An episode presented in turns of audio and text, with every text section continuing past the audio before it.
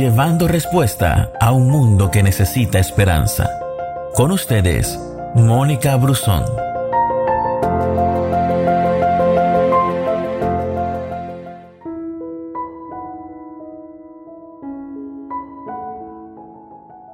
La Navidad también es un tiempo de salvación.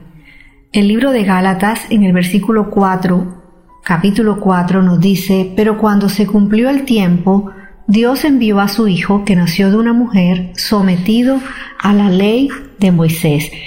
El segundo propósito de la Navidad es la salvación. Y la salvación se define como la liberación del pecado, del yo y del infierno. Incluye todo eso, pero también abarca mucho más. No solo somos salvados de algo malo, sino que somos salvados para algo bueno.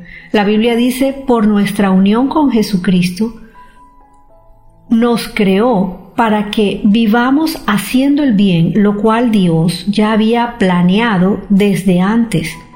Y Dios tiene un propósito extraordinario y un plan para bendecir tu vida y la salvación también significa que recibes la libertad y el poder para cumplir el propósito de tu vida.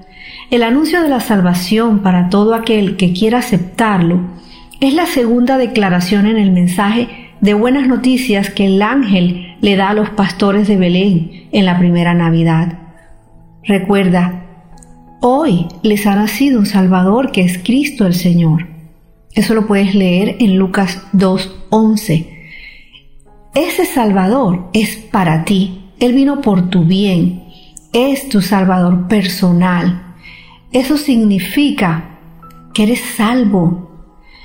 Es probable que no hayas pensado mucho en tu necesidad de un Salvador o de qué necesitas ser salvado, pero siempre necesitamos de alguien grande, poderoso, y ese ha sido Jesús que nació y dio su vida por ti y por mí. Y cuando la gente piensa en la salvación espiritual, con frecuencia tienen un concepto muy estrecho, piensan que la salvación solo consiste en salvarse del infierno. Sin embargo, cuando Dios envió a Jesús para que fuera nuestro Salvador, tenía en mente mucho más que un seguro contra ese fuego. El regalo de la verdadera salvación de Dios es la libertad, el propósito y la vida en tres dimensiones. Incluye tu pasado, tu presente y tu futuro. Jesús te salva de algo, Jesús te salva para algo y Jesús te salva por algo. Gracias por escucharnos. No te pierdas ninguna de nuestras publicaciones. No olvides compartir este audio con todos tus amigos. Que Dios te bendiga.